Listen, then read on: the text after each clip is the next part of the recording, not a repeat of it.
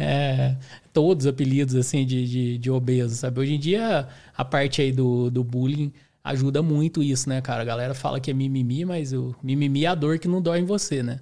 Dói no outro. Em você, às vezes, não. Então, você chamar alguém de, ah, de gordão, de baleia, de alguma coisa nesse sentido, que são os apelidos da minha época aí, é, é doído para quem ouve, sabe? Para uma criança, aquilo ali, de alguma forma, entra na cabeça dela o resto da vida, cara. Você pensa, você todos os dias sendo chamado de uma coisa que você não gosta. E eu sempre brinco, né? Eu falo assim, devia todo obeso começar a chamar a pessoa também pelo defeito dela, assim. Tipo, ou narizudo, ou bafo de onça, ou chulezento, ou alguma coisa. Uhum. É tipo um mesmo contexto, né, cara? Só que a obesidade, ela virou um...